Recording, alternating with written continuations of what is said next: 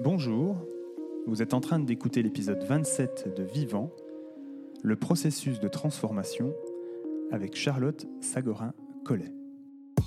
Vivant, ce sont toutes les trois semaines des conversations ordinaires mais inspirantes, singulières et rassurantes pour éveiller votre conscience. Mes invités ont accepté de partager leur histoire et avec eux, vous découvrirez que parler de la mort, c'est avant tout parler de la vie. Je suis Teddy Brodley de tranquillité.fr. Bienvenue dans Vivant. Bonjour à tous, j'espère que vous allez bien. Bienvenue dans ce nouvel épisode où avec mon invité Charlotte Sagorin-Collet, nous allons tenter de comprendre les processus psychologiques qui nous construisent et nous déconstruisent et qui font que nous ne sommes jamais la même personne. Que ce soit lors d'un deuil ou dans n'importe quel épisode de notre vie, à chaque seconde, nous ne sommes jamais la même personne. Nos pensées vont et viennent, se construisent et se déconstruisent, nous transforment et nous font évoluer jusqu'à sans doute trouver notre véritable chemin de vie. Mais je ne vous en dis pas plus et laisse place à mon échange avec Charlotte Sagorin-Collet. Bonjour Charlotte, bienvenue dans Vivant. Euh, comment, comment ça va aujourd'hui? Euh, Ça va bien. Euh, j'ai connu, j'ai connu des, des heures sombres. Aujourd'hui, ça va, ça va. Merci beaucoup. Eh ben, su- super. Charlotte, pour commencer, bah, est-ce que tu pourrais voilà, te présenter en quelques mots pour les gens qui ne te connaîtraient pas? Alors, je m'appelle Charlotte Sagorin-Collet. Euh, j'ai écrit un livre qui s'appelle euh, euh, L'aube naît du chant des oiseaux. Euh, je suis par ailleurs euh, psychanalyste. Je suis aussi une mère de deux enfants, une fille de 25 ans et un fils de 21 ans. Euh, je n'interviens pas ici en tant que psychanalyste, il faut qu'on soit un peu clair là-dessus parce que c'est plus un, un témoignage de femmes. euh, et en même temps, je pense que c'est bien de, de- de dire de- qui je suis pour euh, savoir d'où je parle. Voilà. Eh ben justement, euh, d'où tu viens C'est quoi, c'est quoi ton histoire C'est quoi ton parcours? Est-ce que tu peux nous en dire bah, voilà, quelques mots? Alors, comme je n'ai pas spécialement envie de raconter toute ma vie, euh, je peux juste partir de, de ce pourquoi on s'est parlé, euh, c'est-à-dire de, et de ce que raconte mon livre, c'est la mort de mon mari, euh, une mort brutale, euh, qui, ça s'est passé il y a quatre ans. et qui a, on va dire, euh, était une sorte de grand reset, comme euh, je pense euh, toutes les femmes et tous les hommes qui vivent ce genre de, catastrophe, euh, et qui, à partir de ce reset, devient une, nouvelle aventure, une nouvelle façon de voir la vie, une nouvelle façon déjà de vivre, d'abord dans la survie, puis ensuite, si possible, dans la vie. Et donc, euh, c'est comme un, nouveau paradigme, une nouvelle, euh, une nouvelle mise en perspective. Alors, avec euh, probablement des étayages sur l'ancienne personnalité ou le, vécu précédent, évidemment. Quelquefois des confirmations, mais aussi des moments où, et je pense que ça fait partie du processus, de ne pas se reconnaître et de, si possible, de lâcher l'ancien, c'est-à-dire, non pas le souvenir, mais l'ancien, les, anciens, les anciens pans, les anciennes structures, les anciennes, anciennes qualités, les anciens défauts, les anciennes névroses qui appartiennent au passé et qui, à travers le deuil, à travers les larmes, à travers tout cette, ce processus, euh, se, délitent comme des vieilles peaux qui, qui doivent partir pour, euh, pour euh, accepter, pour accueillir plutôt une nouvelle personnalité ou une nouvelle. En fait, c'est un peu comme, euh, c'est comme, il y a des moments, je me suis, je me suis rendu compte que c'est comme une. Alors, on parle de renaissance, bien sûr, euh, que ce soit dans la littérature ou même dans la vie, de, de- de- après un deuil, mais euh, c'est bien sûr une renaissance à un moment donné. Mais j'ai pu voir même presque des, processus, comme des processus infantiles en accéléré, qui, qui ramènent, qui, nous ramènent à la vie. Et c'est voilà, c'est c'est surtout de ça que j'avais envie de, parler avec, toi. c'est de tout ce processus et de ce que ça peut amener comme changement de regard sur, sur soi, sur nos proches, sur la vie, sur tout ça. Ce, processus, pour toi, tu l'as vécu, tu l'as vécu comment? À quel moment, en fait, tu as pris conscience que, justement, il y avait une transformation vraiment qui s'opérait et que tu étais en train de d'évoluer, de, faire un reset, comme tu dis. C'est à partir de quand que ça a commencé?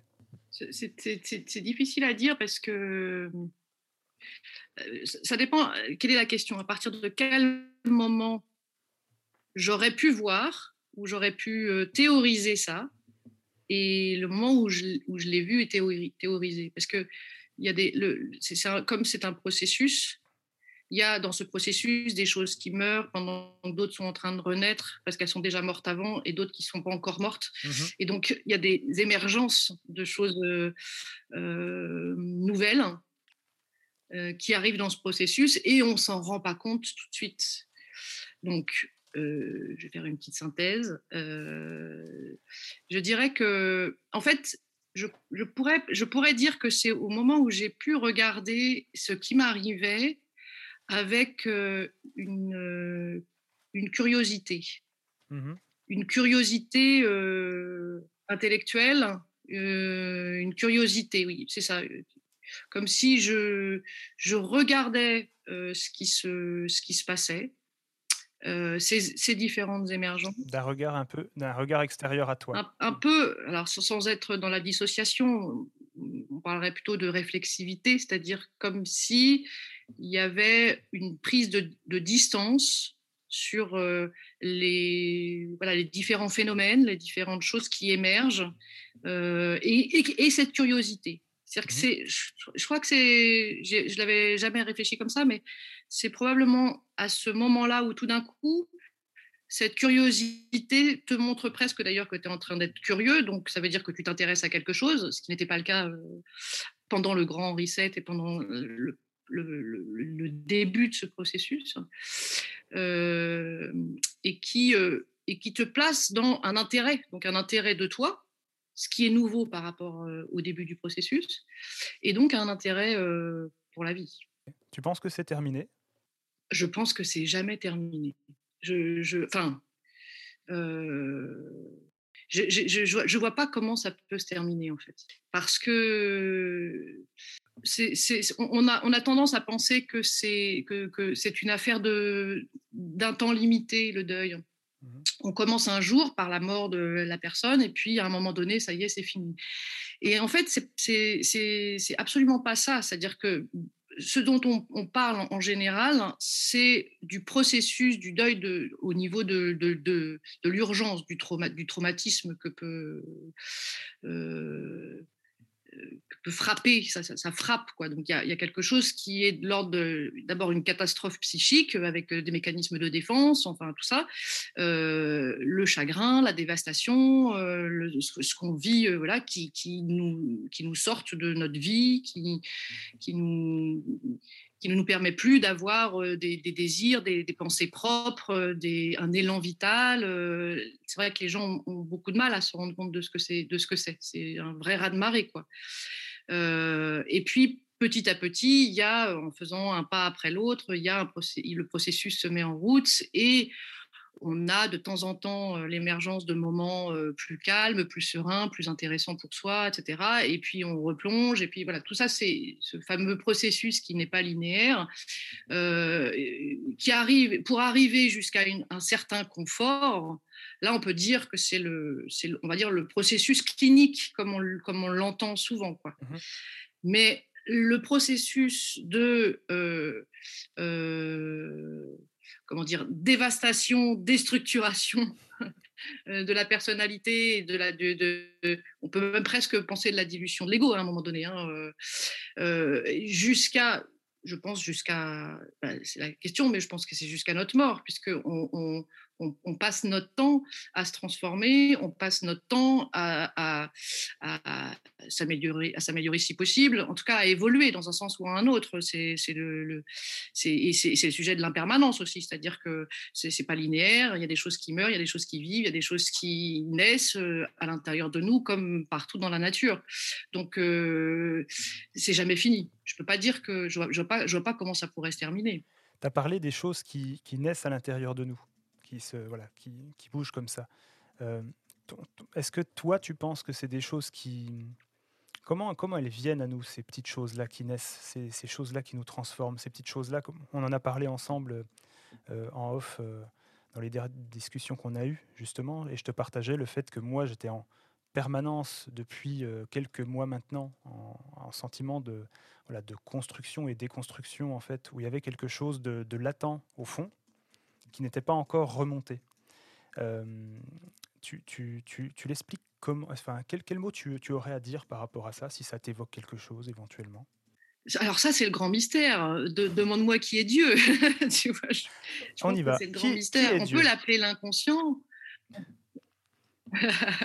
Alors Dieu, il est vachement sympa. Ah bah, ça c'est sûr. non, je, je, évidemment, c'est le grand mystère, mais c'est ça. En fait, en fait, ce que je trouve euh, intéressant, c'est de se poser la question c'est de se poser la question et c'est d'explorer, euh, d'explorer cette conscience. Qu'est-ce qui est du, de la conscience? Qu'est-ce qui est du corps? Qu'est-ce qui est de l'inconscient? Qu'est-ce qui est de l'énergie? Qu'est-ce qui est d'une énergie intrinsèque et d'une énergie universelle?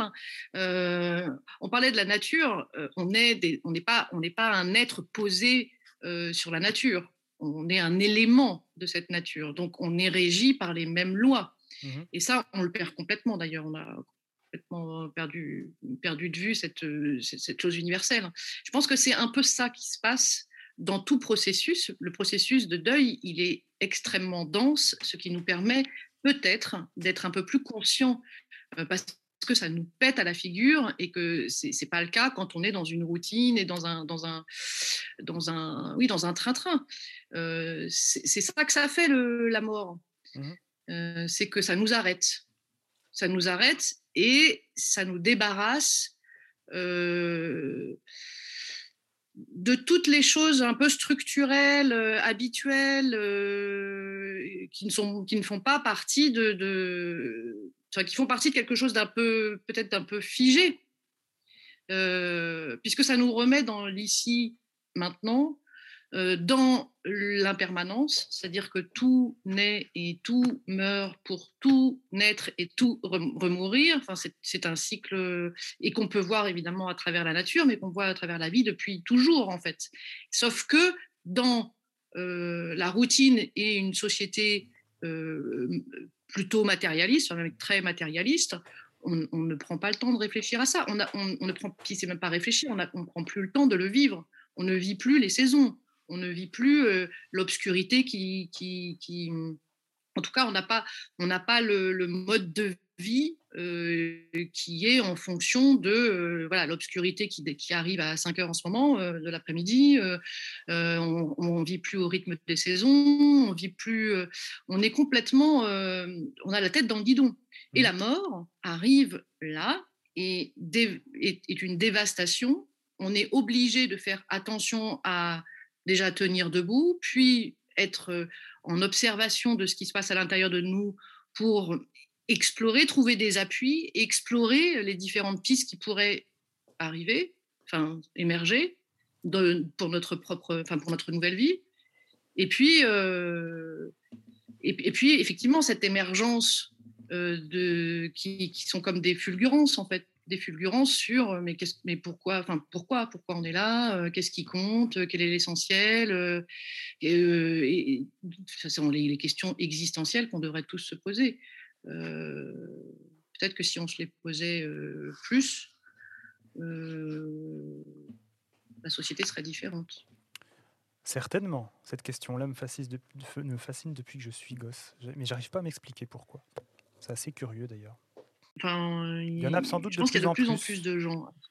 Oui, oui, oui, je, pense. Et il y, a, y, a, effectivement une, un empêchement par. Euh, et c'est très français, je crois, euh, un entêtement au matérialisme, euh, un entêtement. ça devient irrationnel même. quand, quand tu commences à parler de, de, de, choses qui sortent un peu de la matière, Mmh Déjà, l'inconscient, c'est limite. Hein. mais tu commences à parler de choses qui, qui n'est pas en rapport avec, en tout cas, visible. En fait, quand tu commences à parler de l'invisible, parce que quand tu parles de l'inconscient, tu parles déjà de l'invisible. et de parfois même de l'inaudible ou de l'indicible. et à partir du moment où tu commences à rentrer là-dedans et que tu questionnes le mystère, alors c'est vrai que quand même, ça commence à changer, mais tu es, très vite relégué au, statut de, alors de, de, barré, de charlatan, de même pas de rêveur, c'est-à-dire que c'est très ça devient très, très péjoratif. À partir du moment où tu commences à parler de conscience, de signes, de, de, de, de questionnement sur qu'y a-t-il après la mort et même la question du divin. Mmh c'est touchy en France. Je trouve que c'est touchy. Ah c'est euh, euh, c'est euh, comment, comment il s'appelle euh, François Chang de l'Académie française mmh euh, qui a écrit un magnifique livre qui s'appelle De l'âme. Et c'est une des choses qui est une correspondance entre lui en, tant que sachant sur qu'est-ce que c'est que la conscience, qu'est-ce que c'est que l'âme et une jeune femme, une jeune étudiante. Et, c'est une des premières choses qu'il dit dans, dans, dans, ce livre c'est c'est difficile de parler de l'âme. Ça commence déjà à devenir un peu embêtant d'utiliser ce, terme. Mmh Alors que dans d'autres pays, dans d'autres traditions, dans d'autres continents, c'est pas du tout, même encore enfin, aujourd'hui, c'est pas du tout le, cas. Et je pense pas qu'il y ait des milliards de scotchés, des milliards de euh, de stupide, parce qu'il y, a quelque chose comme ça, à partir du moment où on commence à penser, euh, on ne peut pas, euh, on ne peut pas penser, on peut pas, on peut pas penser Dieu, on peut pas penser la conscience, on peut, peut pas penser quel est, est-ce que le, cerveau est une fabrique la conscience ou est-ce qu'il capte quelque chose, une conscience, ou est-ce que, voilà, à partir du moment où on interroge le mystère il y a bien souvent une montée de, de, boucliers, parce que c'est des mécanismes de défense. De quoi on a peur, je pense que c'est de la mort. Et, et que questionner ça, c'est questionner la mort, et que, en tout cas en France, je trouve qu'on est, on est, un peu, on est un peu blaireau quand même par rapport à ça. Le mot est posé. Parce que pour moi, c'est une déficience. Mais oui, c'est une déficience.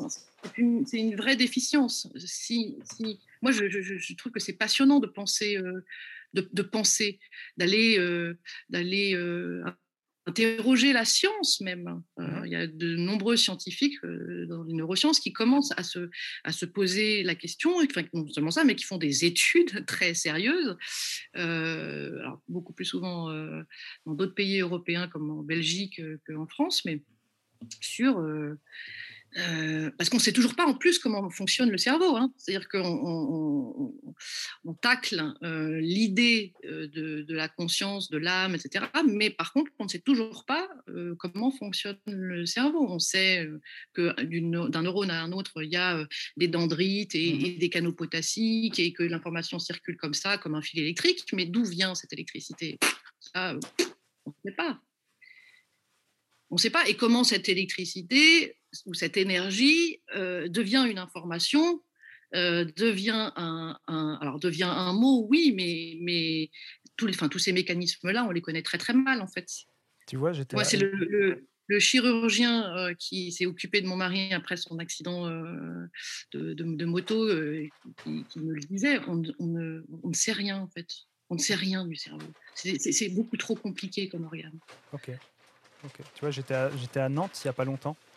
Euh, pour un festival qui s'appelait euh, La mort si on en parlait, que Christophe expliquait pendant cette conférence. C'était une conférence uniquement euh, dédiée à tout ce qui est vécu subjectif de contact avec les défunts, avec les mmh. EMI, avec les expériences de mort imminente. Et dans cette conférence, en fait, il demandait l'attention de la salle sur le fait que, bon, en tant que psychiatre, il allait parler de ça, et qu'il n'affirmait rien, simplement il questionnait, puisqu'aujourd'hui, bah, comme tu l'as dit, il y a de nombreuses études scientifiques, notamment dans d'autres pays et notamment aux États-Unis, qui montrent, en tout cas, ou qui interrogent le fait que la conscience, euh, ne soit pas physiquement présente effectivement dans notre cerveau. On parlerait de conscience non localisée et du coup que notre cerveau ne serait qu'une antenne euh, finalement capable de réceptionner différentes informations, euh, etc.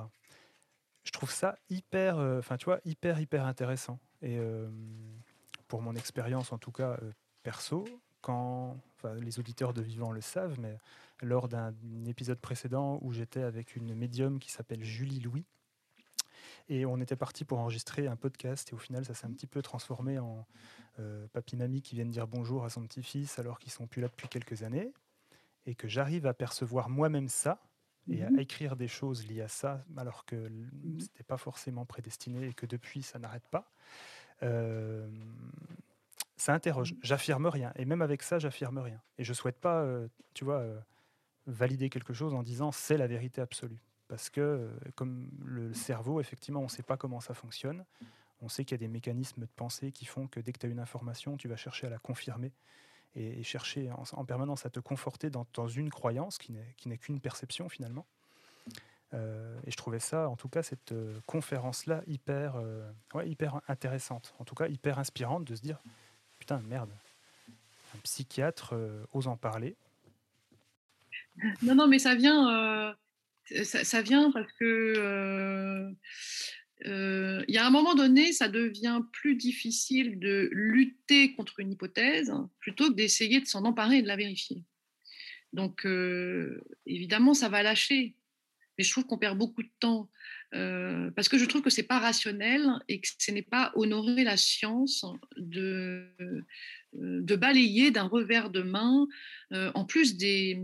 Alors, si on parle de euh, des contacts euh, subjectifs, euh, c'est ne, pas. Mm, alors, il y en a qui s'en sont, sont emparés, et puis il y a eu des études très sérieuses de fait là-dessus, hein, mais pas suffisamment, en tout cas en rapport avec, avec la, la, conscience, puis pas suffisamment à mon goût relayé euh, sur, euh, la, sur la population, les gens qui ont besoin de, réponses. Euh, mais balayer des, milliers, des millions mmh. de témoignages, je trouve ça d'abord anti-scientifique. et je trouve ça insultant. Ça voudrait dire qu'on est des millions et des millions de, je ne sais pas quoi, de menteurs de, ou, de, ou de fragiles. C'est-à-dire que euh, c'est pareil, c'est souvent, on, entend souvent euh, il ou elle s'est raccroché à ça.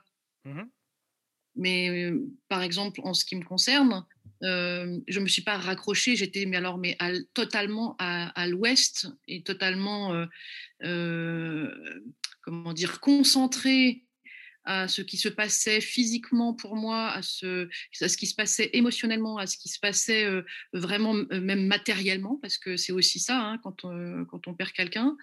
Euh, j'étais suffisamment occupée à ça pour me soucier de ce qui se passait dans l'au-delà.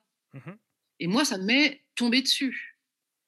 et je suis ni hallucinée, je suis en parfaite santé psychique, malgré malgré la mort, parce que ça devient un tabou. On se dit, mais qu'est-ce qui se passe avec ça? C'est-à-dire qu'on devient dingue, en fait. et, oui, donc, je, non seulement j'assume, même si j'ai pas envie de décrire, etc., mais j'assume d'avoir reçu des signes euh, très clair, hein, et, je ne suis pas la seule en plus dans mon, mmh environnement. Hein. Euh, donc je l'assume complètement. Et, qu'on me croit euh, hallucinée ou folle, ça m'est complètement égal en fait. Ça m'est égal. Mais je trouve ça, je trouve ça dommage qu'on qu'on ne se saisisse pas, parce qu'en plus, euh, c'est finalement quoi? C'est finalement qui qui ne s'en saisit pas? C'est d'abord le, le, milieu scientifique, d'accord? Bon, ils ont peut-être autre chose à faire aussi. Je veux dire, c'est pas non plus, euh, on n'est pas obligé de faire que ça, mais il y a le... une crise climatique aussi et d'autres choses. Voilà, c'est ça, c'est plus urgent.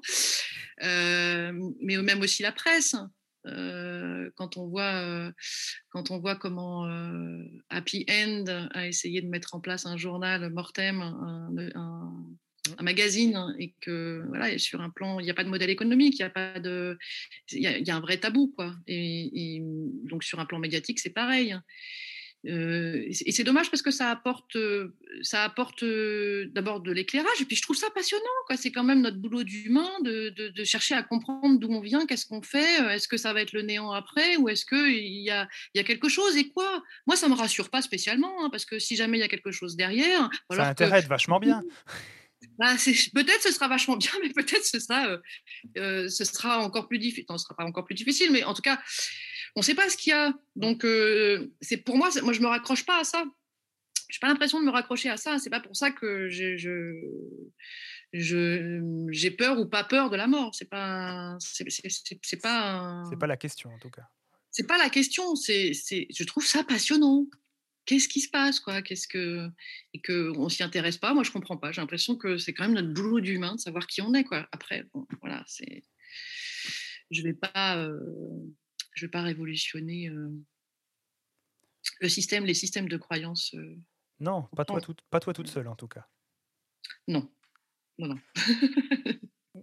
J'ai l'impression que tout, tu vois, tout est, tout est lié. Une des, on prend aussi, tu vois, on peut prendre aussi des. J'avais également pas mal regardé de conférences euh, il y a quelques années sur la physique quantique, qui est un sujet qui a l'air vachement chiant comme ça, mais quand tu t'y intéresses deux secondes, c'est passionnant.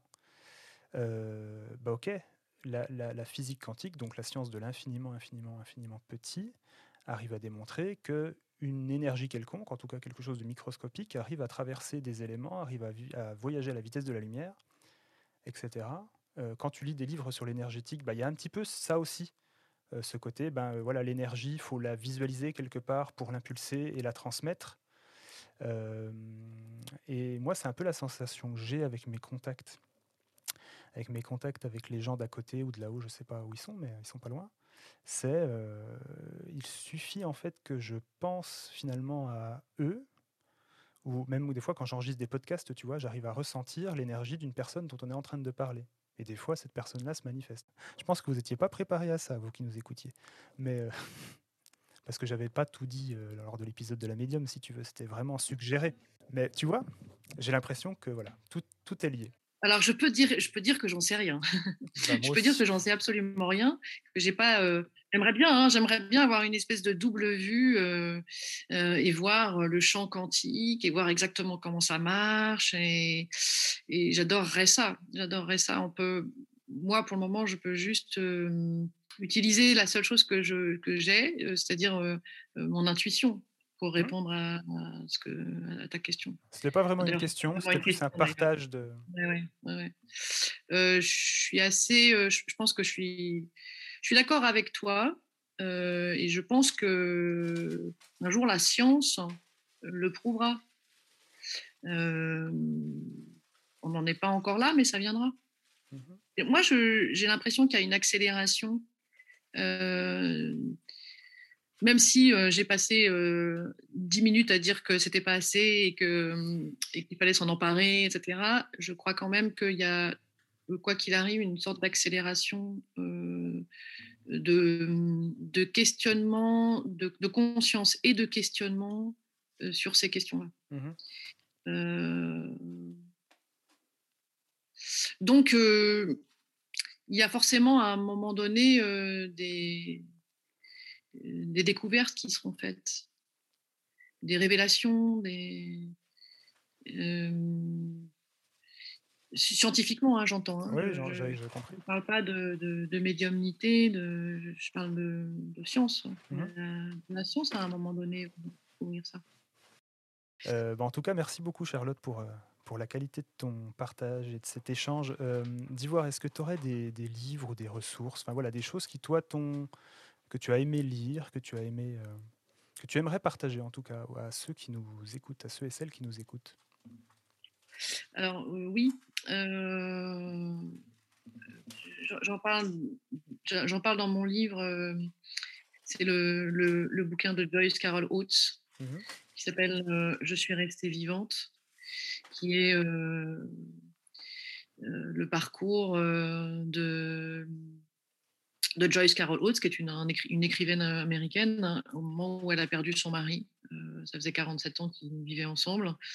et pareil, il est mort d'une mort brutalement. Et c'est les, je crois que c'est les, les, six premiers mois, sa mort et les six premiers mois. Et moi, ça m'a beaucoup aidé. Je me suis, je, me suis vraiment sentie. Alors, c'est un, pardon, un bouquin à lire quand vraiment on est dans en plein dans le processus. et c'est un, un, livre, moi, qui m'a beaucoup aidé parce que j'avais vraiment l'impression de retrouver une sœur de malheur, quelqu'un qui vivait, parce que c'est une des choses les plus, les plus inconfortables et les plus difficiles, c'est de se rendre compte. C'est pas imaginer, hein, c'est se rendre mmh compte, parce que je pense que c'est vraiment réel que les autres ne comprennent rien et ne savent pas du tout ce que l'on vit. Ce qui crée vraiment un sentiment de solitude et de décalage, etc. Et le fait de retrouver, moi, j'ai vraiment ça m'a vraiment fait du bien de retrouver cette femme tous les soirs, même si dans les premiers temps, on est tellement épuisé que lire, c'est compliqué. Que, donc, pas longtemps, mais je la lisais un petit peu chaque soir et ça me faisait, ça me faisait du bien de retrouver cette sœur, voilà, quelqu'un qui, qui, pouvait comprendre et qui, et qui, qui était comme un, oui, un miroir de ce qu'on vivait. Et, alors qu'on a l'impression que personne ne, ne, ne, peut comprendre. C'est très, très porteur, je trouve. Ça, c'est vraiment sur un plan émotionnel. Hein. Après, sur les. Sur les, les, le sujet de la mort, on va dire sur un plan plus spirituel, c'est-à-dire la quête de sens. Mmh euh, on disait tout à l'heure, c'est-à-dire le questionnement de euh, qu'est-ce que c'est que la conscience euh, Qui sommes-nous euh, Est-ce qu'on est des, des, âmes incarnées ou un corps avec un esprit mécaniquement, biologiquement plus ou moins inspiré mmh Il y a le, le, les, des, des, livres moi, qui m'ont aidé, comme alors, y a la, mort n'est pas une terre étrangère de Stéphane Alix, qui est mmh un vieux bouquin, hein, c'est pas c'est pas dans les récents euh, où, il, parle justement de la mort de son frère et, tout son, toute cette quête à travers les médiums, les bouddhistes et les chamans d'Amérique du Sud. Ça, je trouve que ça, c'est assez ouvrant sur ces questions-là. Euh, les, moi, les livres de Corinne Sambrin aussi m'ont beaucoup, m'ont beaucoup apporté elle vient de là aussi, hein, d'une certaine mmh manière. C'est à la mort de sa compagne que tout s'est déclenché. Pour elle, il y, a, probablement, d'ailleurs, c'est pas ce qu'elle dit hein, du tout, mais je me demande s'il n'y a, pas. Il y, a, vraiment un lien quand même entre la mort d'un être cher et l'ouverture d'une certaine alors spiritualité bien sûr, mais euh, surtout de j'allais dire de canaux qui se débouchent. Hein. Pardon, c'est un peu euh, trivial comme expression, mais euh, d'ouverture de, conscience, mais d'ouverture de perception, d'ouverture de. Et Corinne Sandrin, je trouve qu'elle elle, elle est assez. je trouve qu'elle porte bien cette, cette parole-là pas mmh forcément en fonction du deuil, mais en fonction de cette ouverture de perception, cette ouverture qui est en lien avec la transe. Moi, je pense que la transe, euh, c'est une c'est la, psychothérapie de demain. Enfin, en tout cas, ce sera un outil. C'est pour moi évident. Euh, toute forme de transe, hein, la transe hypnotique, la transe méditative, la transe, euh, toute forme de transe, qui permet de faire un voyage à l'intérieur, si possible et puis évidemment les bouquins, de, les bouquins de, du docteur Charbonnier, Mmh sur le questionnement de la vie après la mort, tout ça, parce que c'est aussi réconfortant quand ça vient toquer, quand ça vient résonner, qu'on a cette intuition et puis que, ou qu'on a eu des signes, etc., et que ça vient résonner quand quelqu'un écrit des livres sur, sur ces questionnements-là, il y a des choses qui viennent résonner et qui viennent nourrir, en fait. et déjà, c'est réconfortant. Mmh sur les signes, il y a les, livres de Evelyne, qui est comme Quand les défunts viennent à nous, par exemple. Et puis, voilà, je crois que c'est à peu près tout. Eh ben, c'est très bien. Si c'est à peu près tout, c'est très bien. Les, et alors sinon, il y a quand même un colloque qu'on peut peut-être citer, mmh le colloque qui s'appelle Le deuil et les dimensions invisibles de la conscience, qui se passe à Liège. Moi, j'avais, c'est la deuxième édition, je l'avais été à la première édition en 2019, en mars 2019, et c'est hyper bien fait. D'abord, les invités sont sont vraiment prestigieux, enfin, c'est-à-dire qu'ils ont vraiment travaillé sur la question, c'est ou des neuroscientifiques ou des philosophes. Ou C'est très, très riche et mmh, très sérieux sans être grave euh, avec une petite connotation belge, c'est-à-dire ça peut être joyeux. Euh, la conscience, la connaissance, le savoir peut être joyeux mmh et, euh, et c'est très agréable. Voilà. Donc, je sais que c'est en, mars 2022, s'il y a des gens que ça intéresse. C'est vraiment un colloque sur deux jours, très très chouette. Eh ben, je note, je note. Je suis le premier intéressé, tu penses bien. je te laisse le mot de la fin pour conclure. Voilà, à toi de jouer, carte blanche. Ben, le mot de la fin, le mot de la fin, c'est c'est que si on peut faire un peu bouger les lignes euh, sur euh, la mort en l'explorant, en se questionnant, euh, ça permettrait, ça nous permettrait, pas aux endeuillés, hein, à tous les vivants, d'être beaucoup plus joyeux, consciencieux et conscients, à honorer la vie parce que mmh, c'est pas c'est pas que un drame. Bien sûr, c'est un drame. Bien sûr, c'est une catastrophe. C'est cataclysmique. Mais c'est aussi une aventure qui coûte, c'est vrai, mais qui nous met vraiment à l'endroit de la vie, à l'endroit de l'urgence à savourer. Je dis pas l'urgence à vivre, qui est une étape hein, aussi, hein, mais l'urgence à savourer, à savourer la vie. voilà, c'est pour ça que voilà, je tente de faire entendre cette voix-là. Merci beaucoup Charlotte. Donc parler de la mort finalement, c'est avant tout parler de la vie du coup. On est d'accord. Exactement. Merci à toi. Merci, à toi, euh, Charlotte, pour euh, ce bon moment. Euh, j'espère que vous aussi, vous avez passé un bon moment. N'hésitez pas, si vous n'avez pas lu le livre de Charlotte, il est magnifique. Moi, je l'ai lu en une heure. et tu décris vraiment très très bien tout ce que tu as, tout ce que as vécu. pas dans le pathos, mais avec une belle, une belle énergie. Donc, c'était très, très agréable à lire en tout cas, puis très agréable d'avoir partagé ce moment avec toi. Donc, merci beaucoup. Prends soin de toi, un grand merci. et à très bientôt. Bye bye. bientôt. Voilà, c'est fini pour aujourd'hui. Si cet épisode vous a plu, je vous invite à laisser un avis 5 étoiles sur Apple Podcast et Spotify. Ça aide énormément Vivant à se faire connaître. Normalement, il ne reste que quelques jours pour euh, participer à la campagne de financement participatif pour donner vie à la saison 3 de Vivant et faire en sorte de continuer ensemble cette aventure. Donc rendez-vous sur la page Ulule de Vivant Podcast. Encore un grand merci pour votre fidélité. Vous êtes de plus en plus nombreux à écouter Vivant chaque jour. Donc ça me fait énormément plaisir. Et surtout, n'oubliez pas, le plus important, prenez soin de vous.